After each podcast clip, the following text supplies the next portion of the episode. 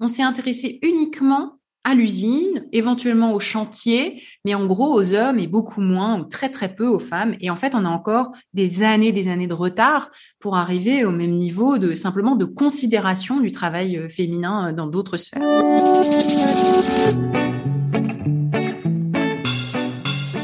Je suis Claire Fleury, vous écoutez le 13e épisode de PLAF, le podcast dont l'objectif est de faire entendre et de combattre les discriminations dans l'emploi subies par les femmes dès l'approche de la cinquantaine. PLAF, c'est l'acronyme de Place aux femmes fortes. Nous avions terminé l'année 21 avec Sylvie, aide à domicile auprès des personnes âgées. Mais j'avais envie de donner un éclairage supplémentaire sur les métiers des services à la personne en les replaçant dans un ensemble plus vaste, celui des services de proximité quelles en sont les caractéristiques, comment en mesure-t-on la performance et quel est leur avenir. C'est Laetitia Vito, conférencière et autrice sur les sujets du travail qui m'est apparue comme la bonne personne pour nous en parler. Pour la petite histoire, j'ai rencontré Laetitia à l'occasion d'une rencontre organisée par Josiane Assmann, elle-même autrice du livre Les fleurs de l'âge dans ce petit cercle de femmes lumineuses réunies autour du sujet de l'agisme anti-vieux et de l'agisme frappant tout particulièrement les femmes, Laetitia m'a épatée par la limpidité de ses réflexions et sa capacité à détecter des signaux qui traduisent des évolutions sociétales souterraines. Et aussi sa gentillesse à prendre le temps de m'écouter lui présenter mon projet PLAF tout juste démarrait. C'est donc un très très grand plaisir pour moi de l'interroger aujourd'hui.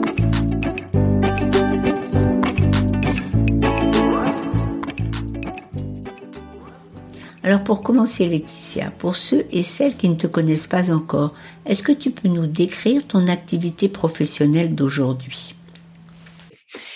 Euh, je travaille depuis sept ans sur le sujet du travail. C'est-à-dire que j'ai fait de ce sujet-là mon activité principale et je décline euh, ces analyses que je fais sur les mutations du travail pour différents pour différentes cibles et différents médias. Ça va tantôt être euh, des analyses un peu économiques, parfois plus sociologiques, avec essentiellement pour cible principale les entreprises, les directions des ressources humaines, et puis des réflexions plus sociétales que je garde pour pour d'autres médias. Mais en fait, tout se nourrit et, les livres que j'ai écrits, j'en ai écrit trois maintenant et j'en ai encore un autre en préparation, me permettent de construire cette, cette, crédibilité et cette image de, de j'aime pas trop le mot experte, mais d'experte sur le travail qui fait que je vais euh, venir parler à certains publics et ça me permet de faire passer des messages euh, militants euh, de de féministes convaincus et où petit à petit, là aussi, je tisse ma toile sur des sujets où je me rends compte que ces sujets d'agisme, de sexisme, que tout est lié et que c'est quelque chose qui est euh, présent structurellement dans la manière dont notre travail et notre société sont organisés. Et donc, derrière le sujet travail, en fait, il y a tout. il y a énormément de choses. Ce sont des points de rencontre culturels, économiques, historiques. Alors, ça ne m'étonne pas parce que j'étais arrivée à la même conclusion quand j'avais commencé à travailler sur mon podcast. Au début, je m'étais dit, oh, ben, je vais travailler sur l'emploi et le chômage des femmes de plus de 50 ans. Et puis, j'ai très vite été submergée par des questions beaucoup plus transversales. Et ces questions transversales, c'est ça qui explique la grande variété de tes interventions. Bon, pour aujourd'hui, on va se contenter de parler de ton dernier livre, publié chez Calman Levy en 2019 et que tu as intitulé Du labeur à l'ouvrage. Bon, excuse-moi pour cette question un peu brutale. Est-ce que tu veux bien essayer de nous résumer tes 300 pages? C'est pas un livre de philosophie, c'est avant tout un livre euh, avec une vision historique qui raconte la transition d'un modèle de travail qui est celui du paradigme de l'industrie euh, automobile, euh, en gros inventé autour du Fordisme, qui est un, modèle de contrat où le travailleur renonçait à son autonomie au travail, renonçait à son émancipation, précisément, renonçait à l'artisanat qui pouvait peut-être caractériser auparavant son activité, en échange de tout un tas d'avantages qui étaient la sécurité de l'emploi, la fiche de paye, l'accès euh, du coup au crédit bancaire, au logement, la protection sociale, les syndicats, les revenus futurs, la retraite, les congés, etc., etc., etc.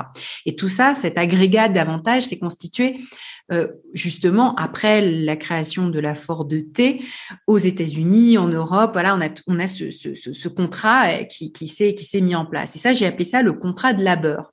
C'est-à-dire qu'en échange du labeur, donc la division des tâches qui caractérise le modèle Fordiste, la subordination qui caractérise le salariat, donc en gros quelque chose quand même de très aliénant, on fait toujours la même chose sans avoir de liberté, et puis c'est appauvrissant intellectuellement, eh ben on avait plein de contreparties très positives qui rendaient cette aliénation acceptable.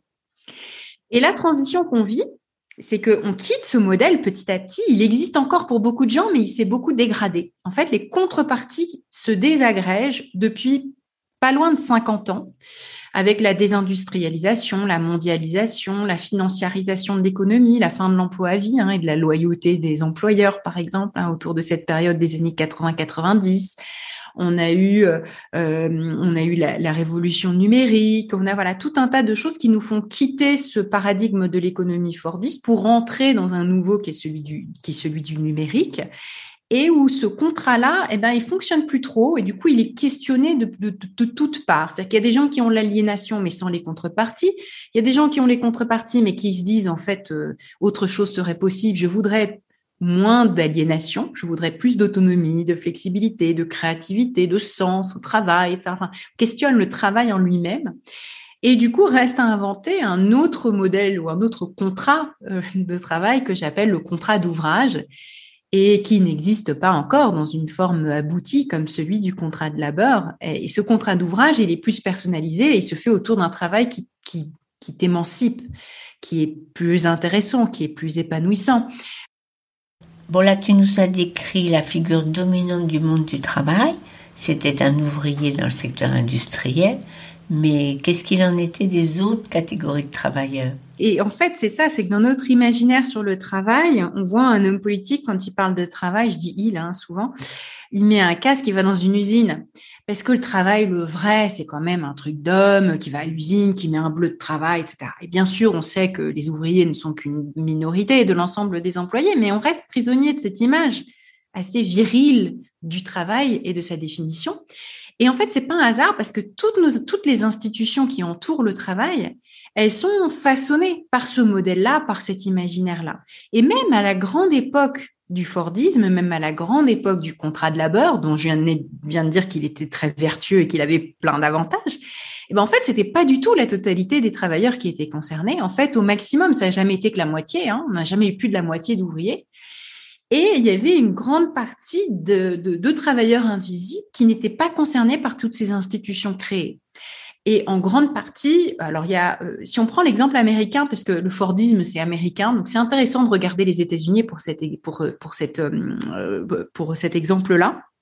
En fait, quand Roosevelt a créé la sécurité sociale américaine, qui s'adressait en grande partie aux ouvriers de l'usine, en 1935, donc avant la Seconde Guerre mondiale, il avait délibérément exclu les travailleurs domestiques qui en écrasante majorité sont des femmes, et puis dans les États du Sud, des femmes noires, descendantes d'esclaves, et les travailleurs des champs, les travailleurs agricoles, qui, dans les États du, Sud, en grande majorité, étaient aussi des descendants d'esclaves qui vivaient et travaillaient presque dans les mêmes conditions que leurs ancêtres esclaves.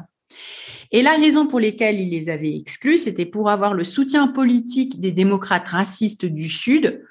Euh, il a dit, OK, hein, on fait l'impasse sur ces catégories de travailleurs.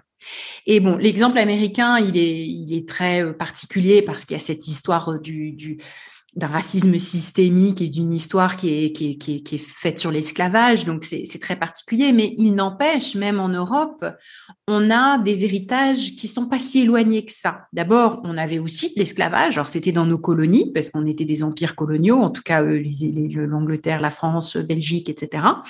Et puis, euh, du coup, les, les, immigrés qui viennent travailler dans les euh, services à la personne, etc., sont beaucoup des immigrés qui viennent de ces anciennes colonies qu'on a dominées écrasé, etc.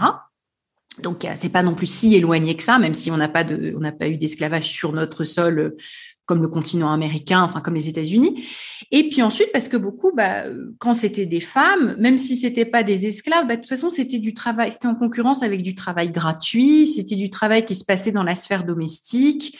Euh, les, les, les, bonnes, hein, les bonnes euh, du 19e siècle, bah, c'était pas euh, c'était pas du vrai travail non plus. Euh, donc donc c'était pas protégé. Il y avait tout cet arsenal syndical de protection, d'équipement, de définition même de la pénibilité, d'exposition aux produits chimiques. Et bien, tout ça, on s'est intéressé uniquement à l'usine, éventuellement au chantier, mais en gros aux hommes et beaucoup moins ou très très peu aux femmes. Et en fait, on a encore des années, des années de retard pour arriver au même niveau de simplement de considération du travail euh, féminin euh, dans d'autres sphères. Donc ce que je comprends, c'est qu'il y avait beaucoup de travailleurs et des travailleuses qui travaillaient à l'extérieur et qui ne bénéficiaient pas des mêmes protections que les ouvriers à l'usine. Et ce que je voudrais te demander, c'est est-ce qu'on aurait dû aussi prendre en compte toutes les femmes qui, elles, restaient au foyer, à l'intérieur, et travaillaient gratuitement. Est-ce que c'est pas ça le péché originel? C'est le gros péché originel de cette distinction entre la production et la reproduction. On doit les termes notamment à Marx, un des économistes classiques en fait, au même titre qu'Adam Smith, hein, même si euh, euh, c'est le même si c'est le communisme qui s'est approprié ces idées, mais il n'empêche que sur le travail, c'est un économisme un économiste classique.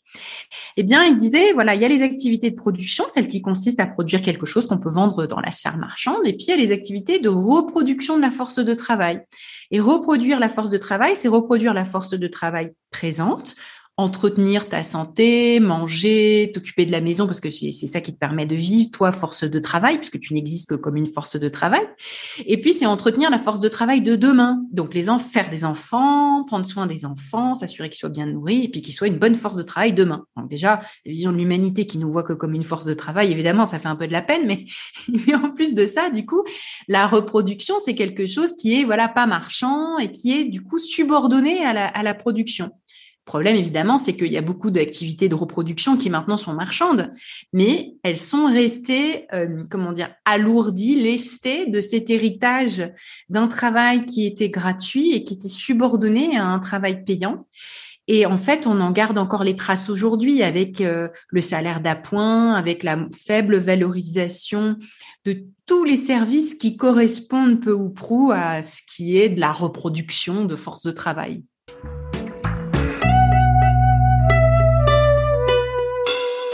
Si tu veux bien maintenant, on va aborder une autre grande partie de ton livre qui, est, qui traite des services de proximité. Est-ce que tu peux commencer par nous donner une définition des services de proximité? C'est une expression que j'utilise pour parler de tous ces services non routiniers qui impliquent des interactions entre individus. Euh, ça va être euh, tant des choses qualifiées comme euh, euh, les infirmières et même euh, les, les, les soins médicaux, mais aussi euh, l'enseignement, mais on peut inclure aussi les, les, serveurs et serveuses dans les restaurants qui vont aller amener, parce que c'est des interactions, que ça se passe dans un lieu précis, c'est pas vraiment routinier. Et une grande partie de ces services que j'appelle les services de proximité, qui se définissent donc par la proximité entre le travailleur et la personne qui reçoit le service, euh, sont euh, faits par des femmes, euh, notamment tous ceux qui se passent à domicile, alors soit le domicile de la travailleuse, par exemple quand elle est assistante maternelle et qu'elle reçoit les enfants des autres, soit le plus souvent au domicile des autres, personnes qui vont aller travailler au domicile des autres, comme les bonnes du 19e siècle, euh, qui vont aller faire le ménage chez euh, des clients, garder les enfants chez les clients ou passer comme ça euh, du temps chez des personnes âgées qui ont besoin qui ont besoin d'aide à domicile. Donc tous ces services là en fait sont bah, sont des services dans lesquels on n'a aucune histoire de syndicats forts, de construction, de protection, de voilà, de, de, de, médecine du travail, euh, de, euh, de ouais, tout, tout, cet arsenal de protection qui a été mis en place euh, dans d'autres univers, bah, il n'existe pas dans les services de proximité. Donc, pour reprendre tous tes exemples, le commerce, l'hôtellerie, l'éducation, la santé, les soins à la personne, des métiers sans routine, en interaction avec un client usager, des métiers mal protégés féminisés. Alors pas totalement féminisés car certains sont exercés majoritairement par des hommes, comme la police, la sécurité, la plomberie ou l'électricité.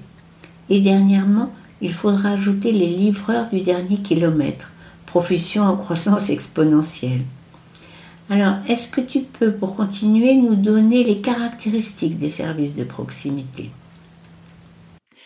Alors, il y en a plusieurs, mais je dirais qu'elles ont toutes en commun de d'avoir euh, cette euh, valeur qui se niche dans la qualité de la relation qui se noue entre le prestataire et la personne qui reçoit le service, euh, pour prendre l'ensemble, et la confiance qui est engendrée. Si on prend l'exemple, je prends deux exemples, mais l'exemple du soin, du soin et de la santé, le, rapport, la, qualité du rapport, en fait, a un rôle très important, même dans la, dans la, guérison. Euh, le fait, euh, le fait d'avoir confiance dans un médecin, euh, comme l'effet placebo, c'est des choses qui sont très importantes, qui sont très puissantes. Le fait de d'être écouté par un médecin ou, une infirmière ou n'importe qui, c'est très important. C'est vraiment là que, que va se jouer une partie du service. Idem pour la relation entre un une institutrice et, son, et, son, et son petit élève, euh, bah, la qualité de l'écoute, c'est, ça joue beaucoup dans cette projection qui va se faire, dans, toute cette, la qualité de cette relation. Et en fait, même la vente, hein, la vente, c'est pareil. Un bon vendeur, une bonne vendeuse, c'est pas quelqu'un qui vous refourgue n'importe quoi où il n'y a pas de confiance, parce que là, vous revenez pas, ça ne sert à rien, ça, ça vous apporte rien, vous préférez aller sur Internet. Euh, non, c'est justement, il y a, un service, il y a quelque chose qui se passe qui est dans cette relation. Et alors là, la grande difficulté, c'est que on ne sait pas bien le valoriser. Et on ne sait pas bien le compter, ça. On ne sait pas bien, on n'a pas un indice qui nous dit quel est l'indice de confiance. Euh, en fait, on mesure, par exemple, le nombre, le nombre d'actes médicaux, le nombre de piqûres qui ont été faites, mais pas la santé des patients. On mesure le nombre d'heures de cours qui est délivré par un enseignant, mais pas euh, la qualité des connaissances ou le savoir-être des élèves euh, qui sortent de plusieurs de ces heures de cours. Et donc, on passe complètement à côté de la valeur elle-même. Je voudrais juste ajouter un point qui est dans ton livre et dont on n'a pas eu le temps de parler. Ce qu'on vient de voir, c'est que c'est très difficile, voire contre-productif, de vouloir améliorer la productivité des services de proximité avec les recettes de la production de masse.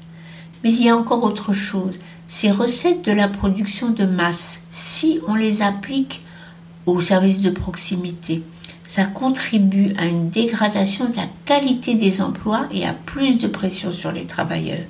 Alors, euh, tu donnes un exemple que je vais reprendre ici. Quand les grands groupes ont décidé de se recentrer sur leur cœur de métier et ont sous-traité l'activité de ménage ou de restauration, ils ont mis en concurrence les sociétés de prestataires de services qui n'ont pas eu d'autre solution que de peser sur les salaires pour remporter les marchés. Alors euh, tu donnes aussi une autre piste. Pour améliorer la productivité des services de proximité, est-ce qu'on a essayé de les automatiser?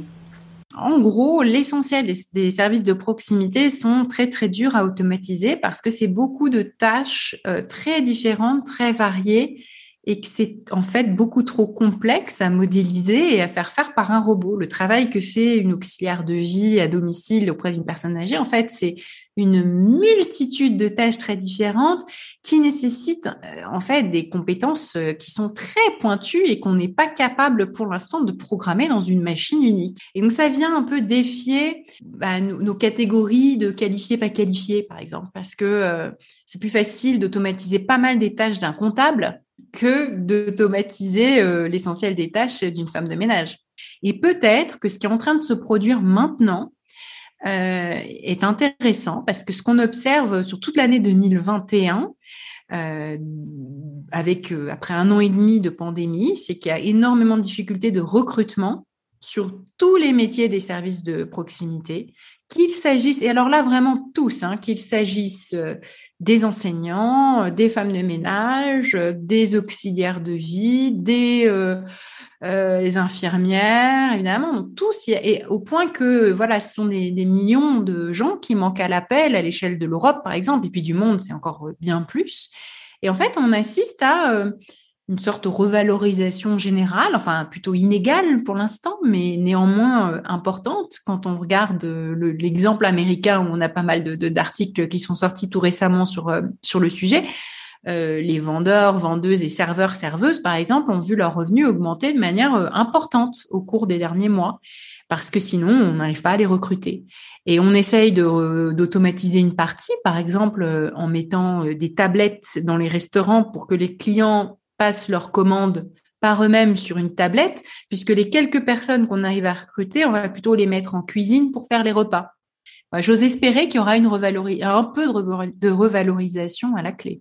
Ah, j'espère aussi.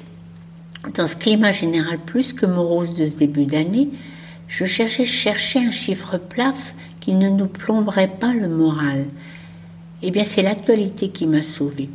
Le 16 décembre, les organisations patronales de l'hôtellerie-restauration ont mis sur la table une proposition d'accord avec un montant moyen d'augmentation sur l'ensemble de la grille salariale de, et ce sera mon chiffre plat de l'épisode, 16,33%. C'est une avancée inédite dans le secteur, a dit la CFDT qui signera l'accord alors que FO et la CGT s'en abstiendront. J'ajoute que les syndicats ont obtenu une rémunération minimum supérieure à 5% du SMIC dès le premier niveau, ce qui n'était pas le cas jusqu'à présent, certains salaires étant inférieurs au SMIC. Autre signal de changement favorable, sans aucun doute lié à la perte de 237 000 salariés qui se sont évaporés depuis le début de la pandémie, les négociations reprendront en février autour des conditions de travail, du travail de nuit, de week-end, des coupures.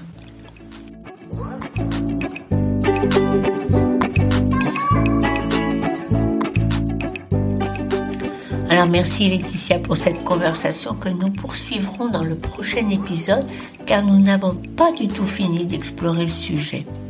On parlera surtout de ce que tu penses de l'avenir des services de proximité.